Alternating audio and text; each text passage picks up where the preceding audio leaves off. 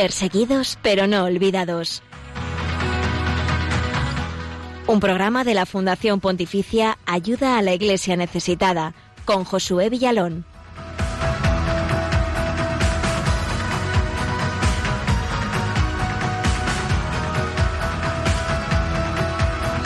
Y aquí estamos una semana más, lo prometido es deuda. Gracias por acompañarnos en este espacio de información, oración y ayuda a la iglesia pobre y perseguida en el mundo. Gracias por acompañarnos en Perseguidos pero no olvidados.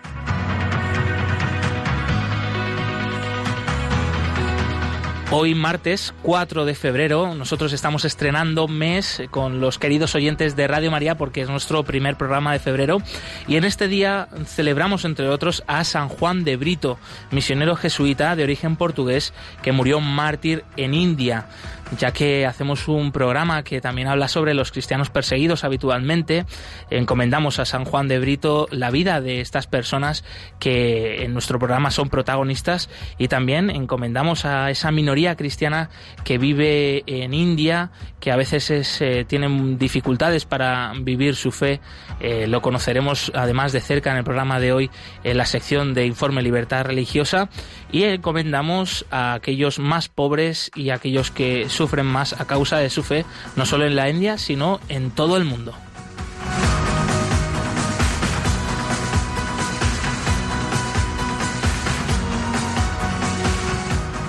El Instituto Español de Misiones Extranjeras, o IM, cumple 100 años de su fundación en este 2020. El IM es una sociedad de vida apostólica de sacerdotes seculares diocesanos españoles que se asocian entre sí para dedicarse a la actividad misionera de la Iglesia. Pero esta institución es muchísimo más. Son miles y miles de vidas que a lo largo de estos 100 años han ido entretejiendo el Evangelio pues con el hoy, con el presente, con el pasado, con el futuro también de tantos y tantos hermanos nuestros alrededor del mundo que se han ido encontrando con estos misioneros sacerdotes diocesanos españoles que han dado su vida, han dado lo mejor de sí en bueno muchísimas naciones de los eh, no sé si cinco continentes pero vamos de millones de decenas de países. Y los sacerdotes españoles misioneros y estas eh, vidas de miles de personas que se han encontrado a través de ellos eh, con Jesucristo alrededor del mundo es sobre lo que queremos realmente centrarnos y ser hoy tema principal del programa de hoy. Lo vamos a hacer de la mano del sacerdote Isidoro Sánchez, él es de la diócesis de Canarias y miembro del IEM y hoy compartiendo con nosotros además aquí en el estudio. Estamos muy contentos de compartir esta mesa y este ratito. Isidoro, bienvenido. Muchas gracias, encantado, sí. Bueno, el IEM que para ti significa mucho, entiendo. Bueno, sí, es diríamos, la, la, familia, los hermanos del presbiterio con los que realizo la labor misionera. Enseguida vamos a charlar un poquito más contigo para que nos cuentes sobre el IEM, sobre este centenario, sobre todo también sobre vuestra labor y tu testimonio personal como misionero en Nicaragua, ¿no? Durante, durante cuántos años? 20 años. 20 años de misionero en Nicaragua, pues sin duda tendrá muchas historias que a nosotros y por supuesto a los oyentes de Radio María les va a encantar escuchar. Tenemos con nosotros eh, también pues al resto del equipo del programa, como cada semana, Blanca Tortosa, bienvenida. Muy buenos días, buenos días a todos. Miguel Ángel Sánchez, compañero. Muy, bueno, muy buenos días a todos, a todos los oyentes de Radio María. Y en los controles, Rocío García, muchísimas gracias por estar con nosotros. Y bueno, pues antes de continuar con los eh, otros temas del programa, te recordamos los canales para que te puedas poner en contacto con el equipo del programa. Eso es, como siempre, sabéis que podéis seguirnos a través de Twitter en arroba ayuda iglesneces y también podéis dejar vuestros comentarios con el hashtag perseguidos Radio María. También en Facebook somos Ayuda a la Iglesia Necesitada y en Instagram Ayuda a Iglesia Necesitada. Y como siempre, deciros que podéis escribirnos al correo electrónico del programa perseguidos pero no olvidados arroba radiomaria.es y también seguirnos en directo eh, y nos podéis ver y poner voz y todo eh, desde Facebook Live que estamos emitiendo ahora mismo, que también a través de ahí esperamos vuestros comentarios. Eh, si hay algún nicaragüense escuchándonos, pues con más motivo, porque vamos a poder compartir con el padre Isidoro pues su experiencia en Nicaragua y seguro que nos encantaría pues escucharos y leeros eh, en el Facebook Live de, de Radio María. Bien, pues eh, como hacemos habitualmente, escuchamos en primer lugar un mensaje de parte del Papa Francisco que nos ayude a centrarnos, a centrar el programa, a empezar con buen pie. Y en esta ocasión hemos rescatado un pequeño corte de la homilía del Santo Padre de la misa que celebra diariamente en Casa Santa Marta, en el Vaticano, en esta ocasión del pasado jueves 30 de enero. El Santo Padre reflexionaba sobre la diferencia entre vivir una fe enraizada en Cristo o una fe vivida de forma mundana.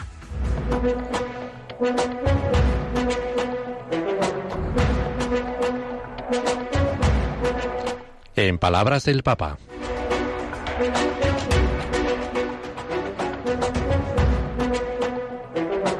La misura con la quale misurate sarà misurato a voi, la stessa misura.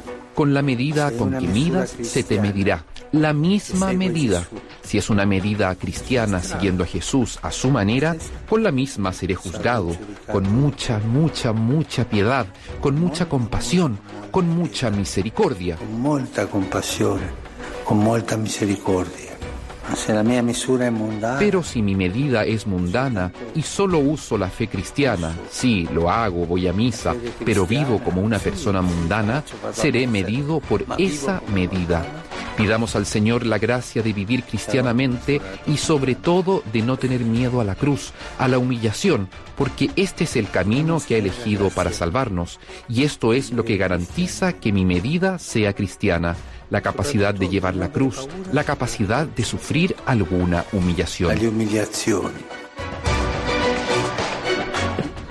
La medida de Jesús es una medida de misericordia, de amor, de cariño y mm, fijaos, no sé, a mí lo que más me ha llamado la atención también de lo que dice aquí el Santo Padre, de no tener miedo a la cruz, al sufrimiento. Blanca Miguel Ángel, ¿qué os han parecido?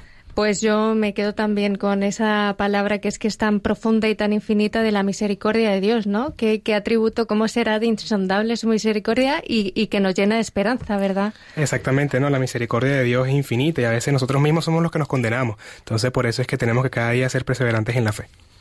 Hoy hay más cristianos perseguidos que en los primeros siglos de la Iglesia. Nadie habla de ellos. Nosotros sí perseguidos pero no olvidados. Un programa de ayuda a la Iglesia necesitada en Radio María. Hoy hay... Las 11 y 9 minutos, las 10 y 9 minutos en las Islas Canarias. En el mundo, millones de cristianos son perseguidos por su fe, una realidad oculta, ocultada. Sin embargo, nosotros aquí sí queremos que ellos sean noticia.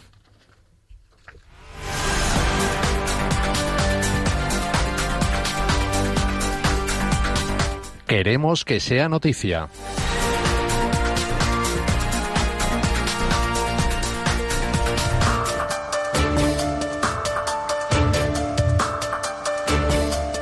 Asesinan a Michael, uno de los seminaristas que estaba secuestrado en Nigeria. Sí, así lo ha anunciado Monseñor Matthew Hassan Kuka, obispo de Sokoto. Con el corazón apesadumbrado, quiero informarles que nuestro querido hijo Michael fue asesinado por los bandidos en una fecha que no podemos confirmar. Él y la esposa de un médico fueron separados del grupo y ultimados. Fue secuestrado en el seminario Good Shepherd en Kaduna el pasado 8 de enero y con él fueron capturados Pius Kanwai, de 19 años, Peter Umenukor, de 23 y Stephen Amos, también de 23. Los cuatro estaban comenzando los estudios de filosofía. Uno de los seminaristas fue liberado el 19 de enero, mientras que los otros dos quedaron libres el pasado viernes 31. El Red Wednesday, iniciativa promovida por ayuda a la Iglesia necesitada, se convierte en una fecha oficial en el calendario de la Iglesia de Filipinas. La Conferencia Episcopal Católica de Filipinas ha decidido que la Iglesia local dedique oficialmente un día a la libertad religiosa, apoyando la campaña de la Fundación Pontificia Ayuda a la Iglesia Necesitada llamada Red Wednesday, que consiste en iluminar edificios públicos en rojo para concienciar a la gente acerca de los cristianos perseguidos. Los obispos filipinos han establecido que el día destinado a esta campaña sea el miércoles, siguiente a la solemnidad de Cristo Rey, que se celebra el último domingo de noviembre. Apoyo a miles de religiosas en todo el mundo. Con motivo de la Jornada Mundial de la Vida Religiosa celebrada el pasado domingo 2 de febrero, la Fundación Pontificia Ayuda a la Iglesia Necesitada ha recordado su apoyo prioritario a las religiosas en todo el mundo. 13.862 religiosas son las que se benefician directamente de la ayuda de esta fundación para su subsistencia y formación en 85 países de los cinco continentes. Por otro lado, otras muchas religiosas de vida activa y contemplativa reciben beneficios beneficios indirectos a través de proyectos de medios de transporte, construcción, reparación de iglesias, monasterios y conventos. Liberados 40 cristianos en Pakistán después de cinco años injustamente encarcelados. Los cristianos de Pakistán han celebrado con alegría la puesta en libertad de 40 hombres injustamente encarcelados desde hace cinco años, acusados de haber participado en un linchamiento contra dos presuntos autores de un doble atentado, contra dos iglesias en el barrio cristiano Yuan Anabat, a las afueras de Lahore. En marzo del año 2015, en el ataque murieron 15 personas y más de 70 resultaron heridas. El pasado jueves 29 de enero, el Tribunal Antiterrorista de Lahore decretó la puesta en libertad de estas personas. Todos los acusados han fallecido en la cárcel, según fuentes locales, bajo sospecha de haber sufrido maltrato y presiones para convertirse al Islam. Varios acusados más que se, que se encontraban en libertad bajo fianza también han sido absueltos.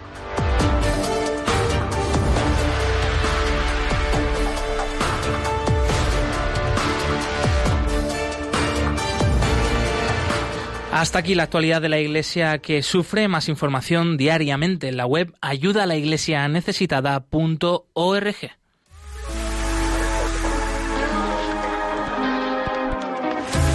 ¿Quién soy yo para señalar a aquel que ha caído y beber esta copa de ignorancia?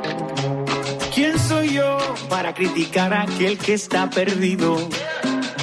Si alguna vez yo estuve allí, dame una razón para hacer leña de ese árbol caído, una razón para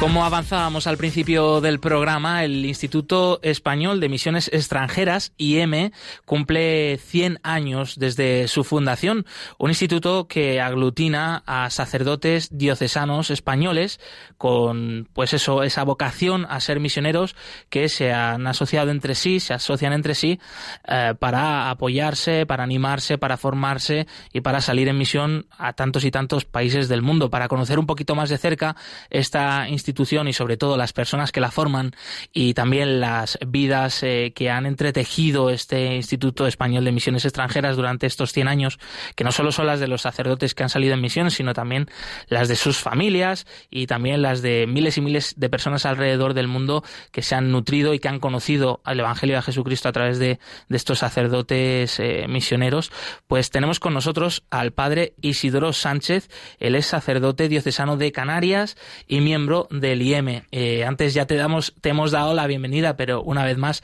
gracias por estar con nosotros, Isidoro. Me siento muy, muy bien en esta mañana.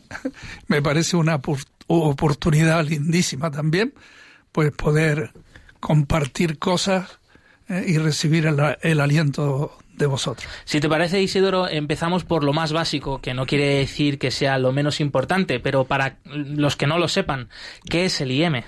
Bien, pues bueno, yo creo que YEME significa Instituto Español de Misiones Extranjeras, ¿no? Y bueno, ¿qué es lo que hay detrás?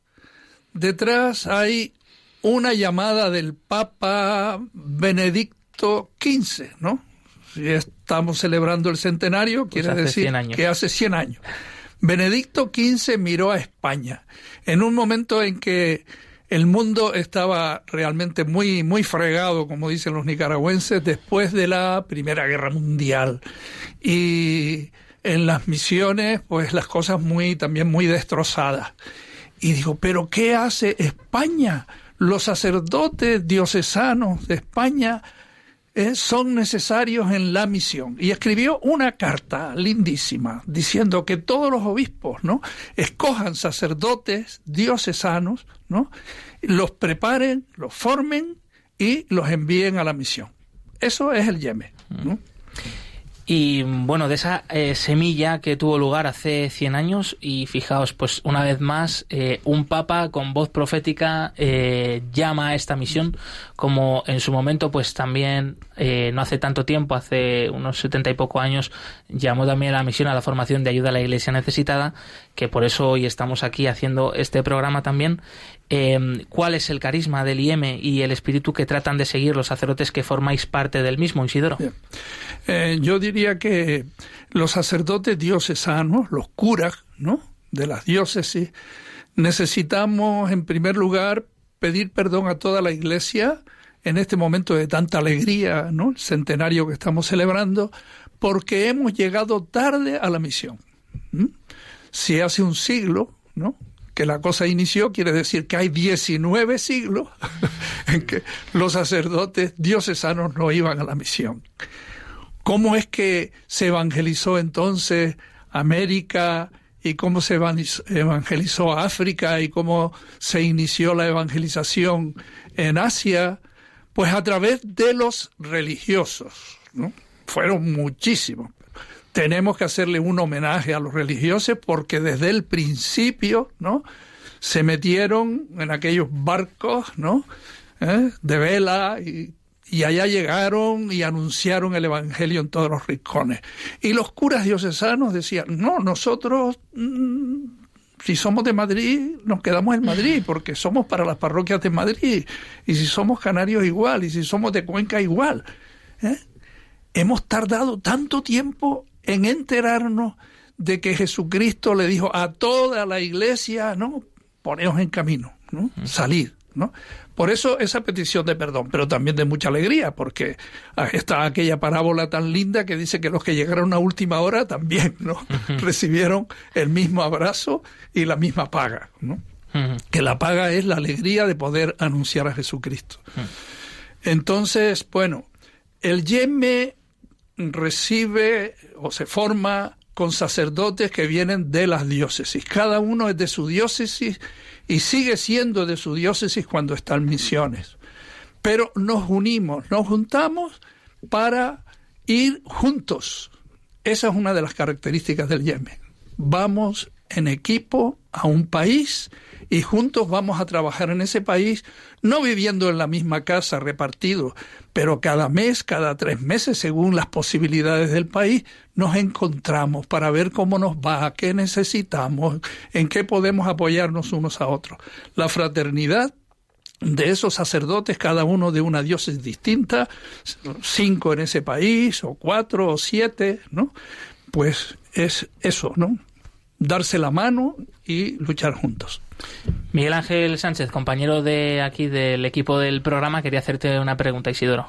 Isidoro, ¿qué tiene la evangelización en otros países fuera de España que deja el corazón tocado para siempre, ¿no? Para aquellas personas que uno va a veces a evangelizar, pero muchas veces uno es el que sale evangelizado, ¿no? Cuando va directamente a, una misión, en este caso.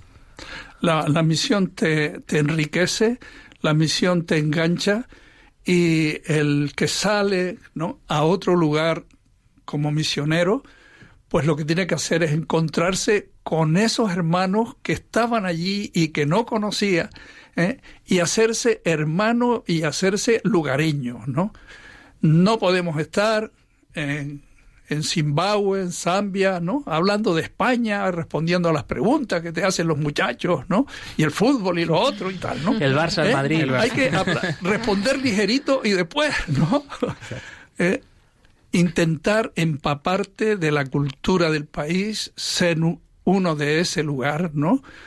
De tal manera que, que, que, se adentre eso en ti y tú te sientas, pues, africano o te sientas latinoamericano o asiático, japonés, eh, tailandés, ¿no? Eso es decisivo.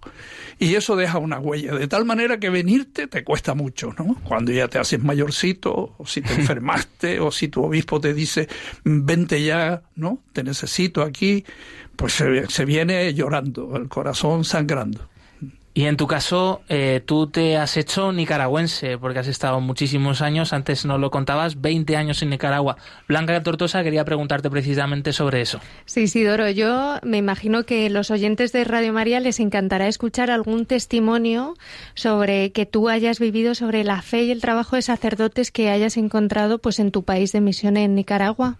Bien, eh, yo en Nicaragua he tenido dos, dos momentos. Uno, más dedicado a la formación de los nuevos sacerdotes, es decir, de los seminaristas, en el Seminario Nacional de Nuestra Señora de Fátima en Managua, al que concurren la, de las eh, ocho diócesis, de, ahora son dos más, ¿no? de las diez diócesis de, Managua, pues eh, ocho diócesis que tenían ahí a sus seminaristas que en estos momentos de estas revolturas ¿no? de, de Nicaragua, pues han tenido que dispersarse, se están congregando otra vez para seguir allí su formación. Entonces, pues me sentía unido a cada una de esas diócesis, eh, acompañando a aquellos muchachos que venían con una ilusión muy grande, primero a descubrir si Dios le llamaba al ministerio o a otra cosa, porque el seminario es como el noviazgo que se inicia y después al cabo de un tiempo dice, no, realmente no estamos hechos el uno para el otro, pues también eso pasa en el seminario.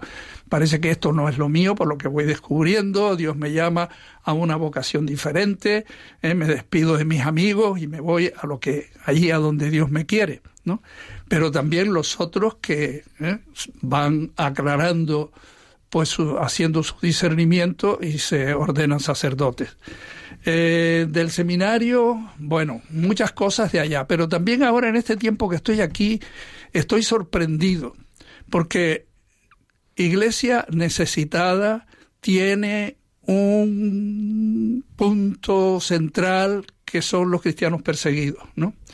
Y en Nicaragua hay muchos cristianos perseguidos pues simplemente porque han levantado la voz, porque han echado una mano eh, a otro, porque lo han acogido en su casa en esta persecución, ¿no?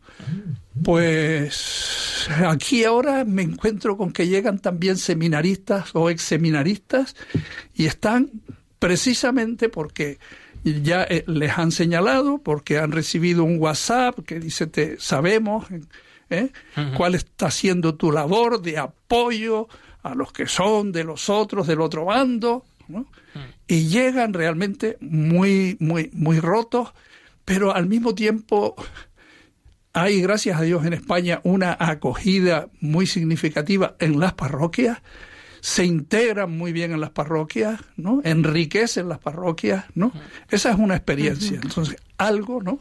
Las iglesias jóvenes tienen unas riquezas, eh, que, una frescura que nosotros la necesitamos. Mm. Y ahí está. Recordamos a nuestros oyentes eh, que en Nicaragua desde abril del 2018 se está viviendo una profunda crisis política, social, económica también, eh, bueno, pues por un gobierno que ya con, se quitó yo creo que todas las máscaras, tintes muy autoritarios, ¿no? Que quiere imponer, imponerse, ¿no? En el país y, y además, bueno, pues a raíz de unas protestas que, que hubo en las calles por parte de estudiantes, también de jubilados, pidiendo mayores derechos y, garantías. Eh, bueno, pues la policía y, las fuerzas del gobierno respondieron con muchísima contundencia y violencia. Todo eso, pues ha cargado corrientes también, eh, pues de alzar la voz, eh, pidiendo más derechos y en contra del gobierno, más libertades, más democracia. Y el país sigue ahí enquistado, ¿no? En parte. también te queríamos preguntar, Isidoro, ¿en qué países estáis presentes el IEM aparte de Nicaragua? Y luego algo que tú has comentado también muy bonito, que yo creo que nos une mucho, ¿no? Ayuda a la Iglesia necesitada y el IM, que es también, pues, esas situaciones que vosotros vivís de cerca de la falta de libertad religiosa en algunos de estos países. Sí. Bueno, el IEM está presente en América Latina, está presente en África y está presente en Asia. Eh, en África mm, estamos en Zambia, en los canarios decimos Zambia, ¿verdad? Pero debe ser Zambia, ¿no? Zambia. en Zimbabue, en Benín y en Mozambique. En Asia estamos en Tailandia, que antes sonó por ahí, ¿eh? y en Japón. En América Latina, en Perú, en Brasil, en Nicaragua, en Guatemala, en República Dominicana y en Cuba. El Yemen también llega a un lugar, a una diócesis, se incorpora, colabora, está el tiempo ¿no? que debe estar y cuando ya su labor se ha hecho, nuestra labor es apoyar a esa iglesia que está caminando allí, pues levanta ¿eh? la tienda y, y, se va a otro lugar. Mm. Quiero decir que hay otras, otros países de, de, estos continentes donde se ha estado antes y se ha visto ya la conveniencia de marchar a otro sitio más necesitado. ¿no? Como no tenemos propiedades en ningún sitio que sean nuestras, no tenemos nada que negociar, que vender para poder marcharnos, sino rápidamente la mochila lista y en camino pues con la libertad de los hijos de Dios, ¿no? Sin duda. Y por ejemplo, en el caso que has comentado el último de Cuba, por ejemplo, o de países similares donde hay falta de libertad religiosa, eh, ¿de qué manera, pues eso también es un testimonio para vosotros en vuestra misión? Eh, hay que saber estar en, en cada sitio. En Cuba no hay persecución religiosa, ¿no? Hay una vida muy, muy controlada, muy organizada, y lo que hace el gobierno es establecer los ámbitos, los espacios. El sacerdote puede recibir a aquel que llega, pero no puede ir por las calles visitando eh, de casa en casa a la gente. No se pueden hacer pues concentraciones de jóvenes, campamentos de jóvenes, ¿no? etcétera. Pues hay que asumir eso. Estas son las reglas. El evangelio pues tiene que ser anunciado y lo hacemos. No nos vamos a poner ahora a llorar y a lamentar que no podemos hacer aquello otro y lo otro que se hace en otros lugares. Vamos a hacer aquí con ilusión lo que nos toca hacer. Y allí están los, los compañeros en Cuba realizando esa, esa, esa labor ¿no? y, y en ese talante. Quiere decir que para ir de misionero a Cuba, para colaborar con la diócesis de Cuba, el misionero tiene que ser un poco maduro, ¿no? Porque el joven que necesita tener mucha actividad y, y reuniones y encuentros con los jóvenes y organizar campamentos, etcétera, bueno, pues ahí aquí qué hago, ¿no? Pero el otro que está, pues, más sereno, más contemplativo, ¿no? Eh, realmente se está haciendo una labor linda, bonita y, y fecunda. Mira, Isidoro, como estábamos hablando hace un ratito de Nicaragua, donde has estado como misionero, eh, varios oyentes nuestros nos han dejado comentarios en el Facebook Live de aquí de Radio María, que nos están viendo en directo. Blanca, no sé si puedes comentar alguno de ellos. Pues mira, nos escribe, por ejemplo, Norma, eh, nicaragüense desde Vizcaya, Reina, Ramiro, también Manuel, eh, Mataluz, también ella desde Lisboa, y Azucena, también nicaragüense. Todos encantados de escucharte. Un abrazo a los nicas, ¿eh? a los pinoleros que están aquí en España y están haciendo una contribución muy, muy interesante también en las comunidades cristianas. ¿no? Eh, conozco nombres, he tenido que ir al aeropuerto una y otra vez, alguna vez también, pues para interesarme por aquellos que, que no pueden pasar, ¿no? Y que son devueltos eh, por las llamadas que, que, me, que me llegan desde Nicaragua de su familia, haciendo lo que, lo que se puede, pero realmente, bueno, que, que esa fe de los nicaragüenses se viva aquí, ahora en este otro contexto, y que reciban el abrazo de los que aquí están. Isidoro, traes de la mano una invitación a una conferencia que va a tener lugar impartida por, organizada por el Instituto Español de Misiones Extranjeras. Si lo quieres compartir. Pues sí, celebrar los 100 años significa que mm, miramos hacia atrás y le damos gracias a Dios. Le pedimos también perdón por haber sido un poco así, tan tardones, ¿verdad? Pero bueno, miramos hacia adelante y nos preguntamos qué tenemos que seguir haciendo. La misión no es siempre igual. Los tiempos cambian, las iglesias de, a las que vamos, ¿no? se van haciendo, se van consolidando, van teniendo ya sacerdotes también con nuestra mm, colaboración. Y entonces el día 21 de febrero, aquí en Madrid, en la tardecita a las siete y media de la tarde, en el seminario de Madrid, que está en la calle San Buenaventura número 9, vamos a tener un encuentro, una conferencia de alguien que reflexiona mucho en estos momentos sobre qué nos dice el Papa Francisco en eso de una iglesia en salida y con qué actitudes y, oliendo a, a oveja, ¿verdad? Todas esas cosas, ¿no? Cómo tenemos que vivirlas en estos momentos, en los lugares donde estamos haciendo misión. Y este es el hoy bueno, ¿no? Que habría que hacerle un monumento por ese servicio que nos hace.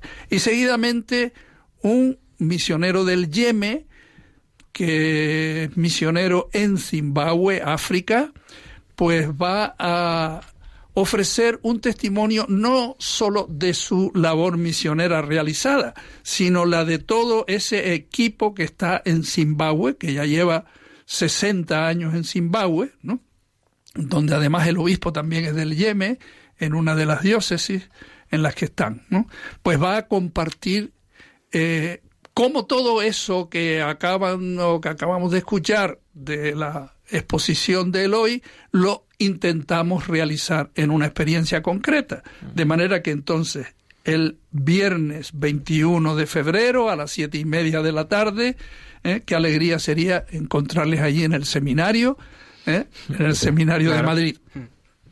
Pues muchísimas gracias, Isidoro Sánchez, miembro del IEM, del Instituto Español de Misiones Extranjeras, que cumplís 100 años en este 2020. Eh, pues os encomendamos, os tenemos presentes en nuestras oraciones, por supuesto, y aquí en nuestro programa hoy, para que pues el Señor os siga bendiciendo y sigan siendo muchísimos años más y que los sacerdotes, aunque a lo mejor habéis llegado un poquito más tarde, los sacerdotes diocesanos, pues estáis y seguís estando en la vanguardia de la evangelización y os tenemos muy presentes. Muchísimas gracias. Un fuerte abrazo. Muchísimas gracias, hermano, ¿no? De verdad, también a Venezuela un abrazo grande. Muchas gracias, Isidoro, de verdad. A todos.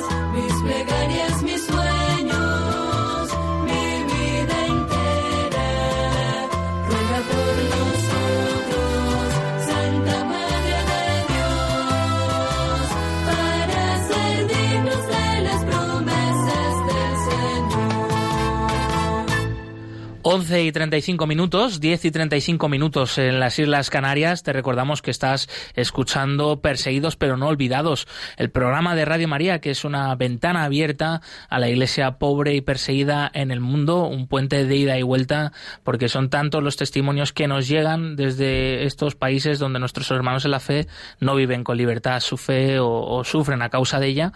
Y también, pues nosotros desde aquí queremos devolvérsela, ¿no? Con tantas oraciones, con tanto cariño, con tanto amor, eh, bueno, pues también debido a nuestros oyentes, ¿no? A todos vosotros que nos acompañáis y que es un lujazo contar con todos vosotros. Así que te recordamos también para continuar los otros canales para que te puedas poner en contacto con el equipo del programa. Eso es. Y nos siguen llegando mensajes también a través de Facebook Live. Ahora mismo nos ha escrito Cipri, nos escribe Azucena, Manuel, Ramiro, y es un gusto y os invitamos y animamos a, que sigáis mandándonos mensajes de apoyo para, para, los cristianos perseguidos y necesitados. Y como sabéis ya en Twitter estamos como arroba ayuda iglesneces y nos podéis escribir con el hashtag perseguidos Radio María. En Facebook estamos como ayuda a la iglesia necesitada y en Instagram ayuda a la iglesia necesitada y también en el correo del programa perseguidos pero no olvidados arroba radiomaria.es. Enseguida, en unos minutos, además, abriremos los teléfonos de la emisora. Estad muy atentos. Podéis participar aquí en directo para aportar vuestros comentarios, vuestras preguntas sobre los distintos temas que estamos tratando a lo largo de este programa. Y ya que, bueno, hoy nos acompaña Isidoro Sánchez, sacerdote del IEM, eh, misionero durante tantísimos años en Nicaragua, pues incluso si alguno se atreve y le quiere preguntar algo aquí en directo, pues encantados. En unos minutos recordaremos ese teléfono y, podrán participar en directo. Estén, quédense atentos. Bien, eh, pues es el momento del testimonio de la semana. El próximo viernes estrena la película Vida Oculta del afamado director Terrence Malick, que narra la vida del beato y mártir Franz Jagerstatter. Por eso nuestra compañera Blanca Tortosa ha querido compartir con nosotros la historia detrás de este film, una vida de fe, una vida de fortaleza y de profundas convicciones cristianas.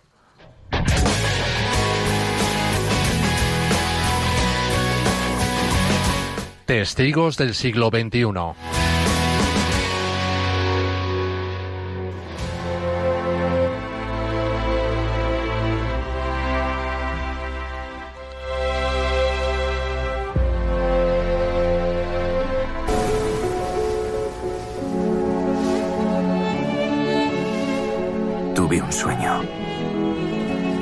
Soñé que podíamos construir nuestro nido arriba, en los árboles.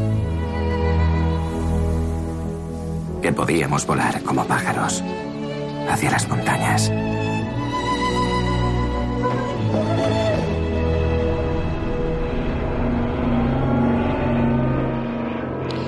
Pues sí, este viernes 7 de febrero se estrena en los cines de toda España la película Vida Oculta de Terrence Malick, director 13 veces nominado al Oscar. Basado en hechos reales, este film narra la vida del beato Franz Jagerstatter, un campesino austriaco que se negó a luchar junto a los nazis durante la Segunda Guerra Mundial. Franz Jagerstatter nació el 20 de mayo de 1907 en la aldea de St. Radengung, en Austria, a pocos kilómetros de la frontera con Baviera. Durante su adolescencia y juventud se distinguió por su alegría y vitalidad, y a pesar de las tentaciones propias de su edad, permaneció siempre firmemente arraigado en los principios de la fe. Rezaba todos los días y recibía con frecuencia los sacramentos. En 1931 su padre y propietario de una granja enfermó y Franz se vio obligado a ocuparse de ella para mantener a la familia. En 1936 contrajo matrimonio con Francisca Schwaniger y tuvieron tres hijas, Rosalía, María y Luisa. Los esposos eran católicos, practicantes profundamente devotos y recibían diariamente la comunión llamado a cumplir el servicio militar en 1943, en plena Segunda Guerra Mundial, declaró que como cristiano no podía servir a la ideología nazi y combatir una guerra injusta. Su vida y su elección reflejaban su radical seguimiento de Cristo y del Evangelio. El padre José Carobaz, su párroco, tras una conversación con él pocos días antes de que lo reclutaran, escribió me ha dejado sin palabras porque tenía las argumentaciones mejores. Queríamos que desistiera, pero se imponía siempre citando las escrituras. Franz reflejaba siempre una enorme serenidad y su adhesión al Evangelio manifestaba su sencillez, su firmeza y su profunda fidelidad a los valores cristianos. Por ello, frente al terror que desplegó la guerra y el consiguiente olvido de Dios, Franz elevó su voz sin alardes pero con gran valor para defender a la Iglesia de la furia anticlerical y para anunciar con su ejemplo el amor al prójimo, al prójimo hermano en Cristo, y no un enemigo contra el cual combatir. Franz fue procesado por insumisión ante un tribunal militar en Berlín que le condenó a muerte el 6 de julio de 1943. Permaneció detenido desde marzo hasta mayo en la prisión militar de Linz. Desde allí fue trasladado a una cárcel en Brandenburgo en espera de la ejecución de la sentencia. No puedo jurar lealtad a Hitler. ¿Crees que tu desafío puede cambiar cómo son las cosas? No puedo hacer lo que considero que está mal. Hay que luchar contra la maldad. ¡Ya basta! ¡Basta! ¿Qué le ha pasado a nuestro país? A la tierra que amamos. No puedes decirle que no a tu raza y a tu hogar. Eres un traidor.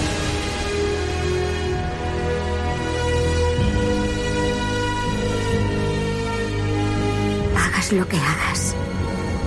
Estaré a tu lado. Siempre. Quienes compartieron con él aquellos meses testimoniaron que soportó las pruebas con infinita paciencia, en particular el profundo dolor de la despedida de su esposa y de sus hijas. Durante su cautiverio envió varias cartas a su esposa en las que destacaba continuamente su entrañable e inquebrantable amor a la familia, a la Iglesia y a Dios, así como le pedía perdón por todos los sufrimientos que podía haber ocasionado con la decisión de oponerse a esta guerra. Finalmente, el 9 de agosto de 1943, poco antes de ser guillotinado, el padre Jockman le administró los últimos sacramentos y le preguntó si necesitaba algo. Franz contestó con gran entereza. Tengo todo, tengo las sagradas escrituras, no necesito nada. El 26 de octubre de 2007, Franz Jagerstatter fue beatificado en Linz, Austria, y en la ceremonia a la que acudieron cerca de 5.000 personas estuvieron presentes también su viuda, Francisca, y sus tres hijas.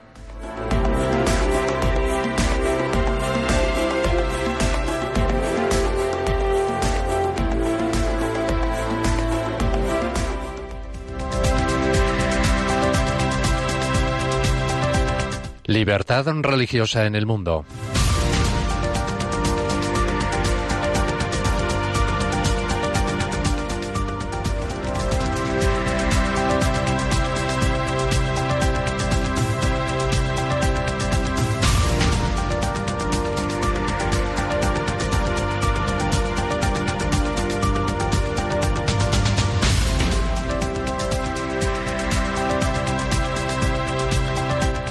Oficialmente conocida como República de la India, un país soberano ubicado en el sur de Asia, que con sus más de 1.372 millones de habitantes es el segundo país más poblado del mundo, después de China. Dicho país no tiene una religión oficial de Estado y, según la ley, las instituciones públicas tratan a todas las religiones al mismo nivel. No obstante, a pesar de esta realidad legal, el peso relativo de las distintas comunidades religiosas que componen la población de la India constituye una cuestión política extremadamente sensible. En 2015, la publicación de los datos sobre la adscripción religiosa de la población india, después de un gran censo nacional, suscitó vivas discusiones en el país. La reducción del número de hindúes, el incremento de la proporción de musulmanes y la estabilización de los cristianos son las principales características del panorama religioso de la India, según estos últimos datos. El hecho de que los hindúes hayan caído por debajo del 80% de la población ha sido objeto de muchos debates y comentarios. Los movimientos nacionalistas hindúes de derechas consideran que este porcentaje justifica su lucha en defensa del carácter hindú de la nación india. La Constitución Federal de India garantiza la libertad religiosa. El artículo 25, párrafo 1, dispone que todo ciudadano tiene derecho a la libertad. Dispone que todo ciudadano tiene derecho también a la conciencia y derecho a profesar, practicar y difundir libremente su religión. Según la Carta Magna, en las escuelas públicas no se puede impartir formación religiosa y tampoco se puede obligar a los ciudadanos a financiar una confesión religiosa concreta. Desde el punto de vista legislativo, la conversión es una cuestión sumamente polémica. El debate sobre la necesidad de leyes anticonversión a nivel federal se remonta al menos hasta 1978 y siempre se ha vinculado con el Bharatiya Janata Party, Partido Popular Indio. Los líderes de esta formación defienden la ideología hindutva, según la cual la nación india es por su propia esencia de religión hindú. Es bastante frecuente que durante los periodos electorales se produzcan incidentes sectarios o religiosos. Por ejemplo, en Uttar Pradesh, estado situado al norte del país y en el que el Bharatiya Janata Party alcanzó el poder en el año 2017. Se produjeron 96 agresiones contra cristianos frente a los 39 incidentes del año 2016 cuando el poder lo ocupaba el partido Samawati, Partido Socialista.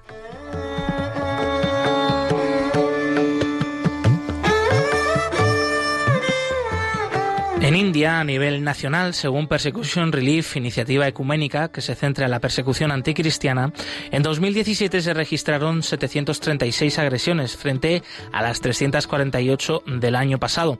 Estos incidentes se produjeron en 24 de los 29 estados de la India. Reunidos en febrero de 2018 en su encuentro bianual, los más de 200 obispos de los tres ritos de la Iglesia Católica de la India, el rito latino, el Siro Malabar y el Siro Malankar, no ocultaron todos ellos el hecho de que ante este periodo electoral los cristianos se enfrentan a inmensas dificultades. Las cifras publicadas por el gobierno de la India y presentadas al Parlamento en febrero de 2018 manifiestan la actual tendencia hacia el crecimiento de la violencia antirreligiosa. Respecto a los incidentes de violencia sectaria, en 2016 murieron 86 personas y otras 2.300 resultaron heridas en 703 incidentes.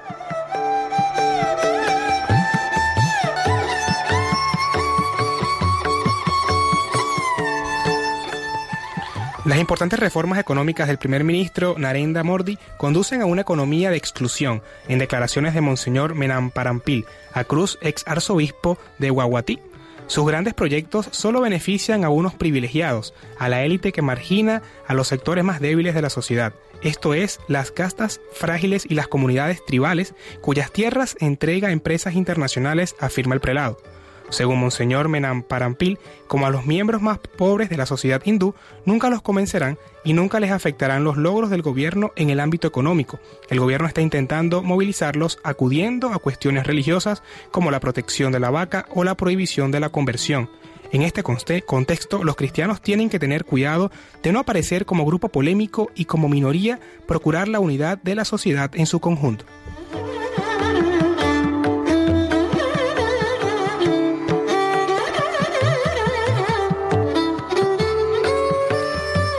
Para conocer más eh, datos eh, sobre la libertad religiosa en la India y en otro cualquier en otro país del mundo, se puede consultar la web ayudalaiglesianecesitada.org.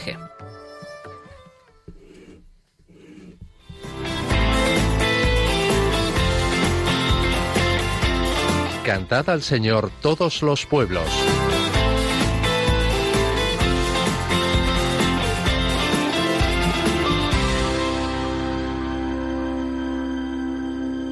Blanca Tortosa, antes de escuchar esa canción tan estupenda de nuestros hermanos en la fe, en un país del que ya hemos hablado, ahora, ahora después no lo revelas, no queremos, queremos mantener el suspense, vamos a recordar el teléfono de la emisora para eh, que nos puedan llamar ya nuestros oyentes y compartir con nosotros sus comentarios, sus sugerencias sobre los distintos temas que hemos tratado en el programa. Si quieren hacerle alguna pregunta también al Padre Isidoro, que sigue aquí con nosotros, pues pueden hacerlo llamando ya al 910059419. Repetimos, 910059419. 19. Ahora sí, Blanca, todo tuyo. Eso es, pues hoy aprovechamos que tenemos aquí al padre Isidoro y que hemos hablado un poquito de Nicaragua y traemos una canción que forma parte de la tradición católica popular nicaragüense. Se trata de una obra musical de carácter religiosa eh, compuesta por José de la Jara y por Manuel Salvador Dávila, músico nicaragüense que realizó los arreglos musicales siguiendo el ritmo tradicional del país. Y a ver si le gusta, padre, y les gusta a todos los oyentes y suena así de bien.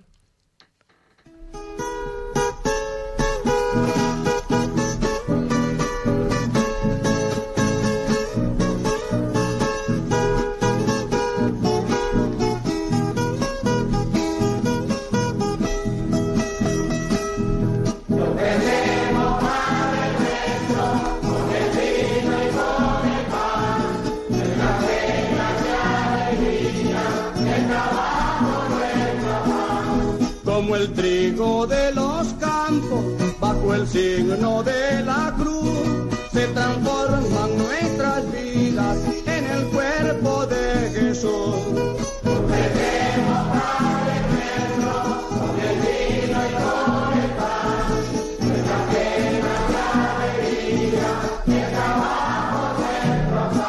Los pobres de la tierra, a los que sufriendo están, cambia su dolor en vino como la uva en el lagar.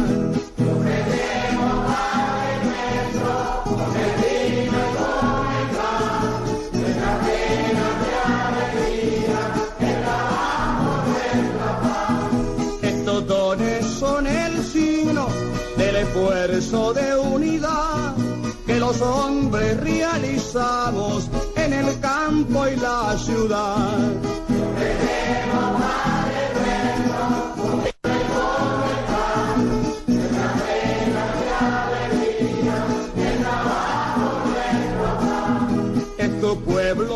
No sé qué os ha parecido. Yo veía tarareando al padre Isidoro. Se la conoce poquito, bien ¿verdad? esta, ¿no?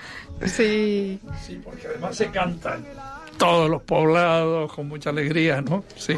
Qué bonito, qué bien. Pues muchas gracias, Blanca Tortosa. ¿eh? Nada, un Una placer, semana como más, siempre. Una Muchas canción gracias. estupenda. Es un privilegio esta sección. Y de esta sección tan estupenda musical pasamos a conocer la agenda de los próximos eventos de ayuda a la Iglesia necesitada.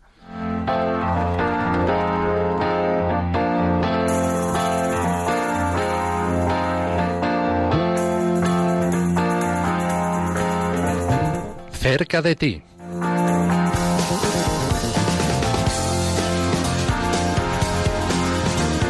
Nieves Barrera, compañera del Departamento de Promoción de Ayuda a la Iglesia necesitada. Bienvenida, Nieves. Hola, buenos días, ¿cómo estamos? Pues muy bien, encantados de escucharte. Cuéntanos cuáles son esos próximos eventos. Pues así rápidamente, después de esta magnífica música que nos ha animado a todos, os cuento rápidamente, vamos allá.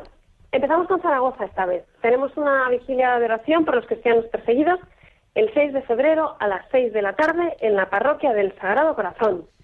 Después seguimos con actividades de información. Tenemos del 7 al 14 de febrero en Albacete una expo, expofoto sobre cristianos perseguidos y será, como digo, del 7 al 14 de febrero en la parroquia de San Juan Bautista en Pozo Cañada, en Albacete.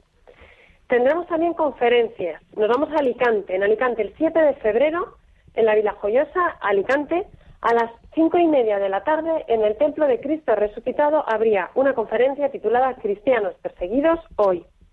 Y nos vamos a la zona de, Cataluña. En Terrassa eh, tendremos el 13 de febrero a las 19.45 en la parroquia, parroquia de San Llorén eh, una, una conferencia que se titula La Iglesia en Marruecos, un testimonio silencioso. Merece la pena escucharla.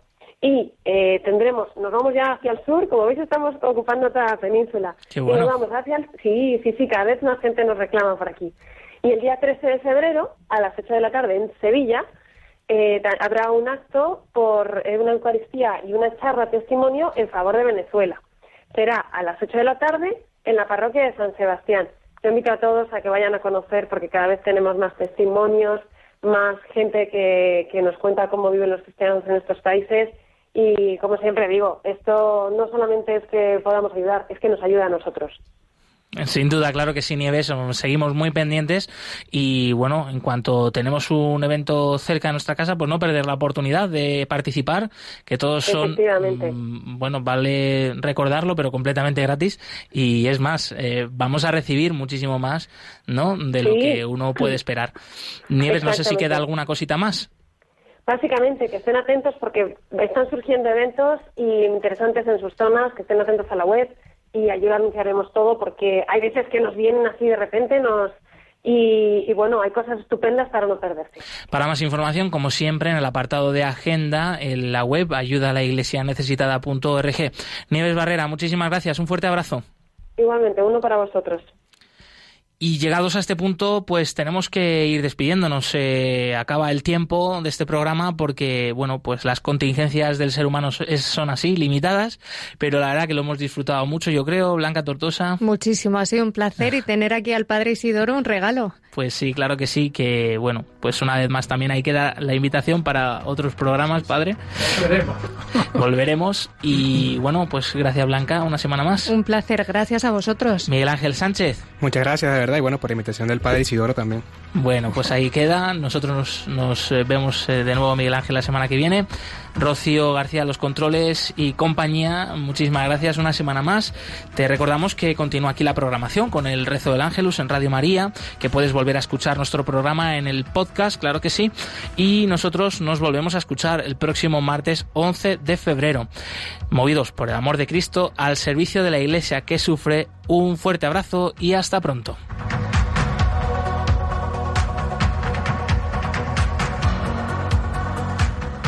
Concluye en Radio María, Perseguidos pero no olvidados, un programa de la Fundación Pontificia Ayuda a la Iglesia Necesitada, con Josué Villalón.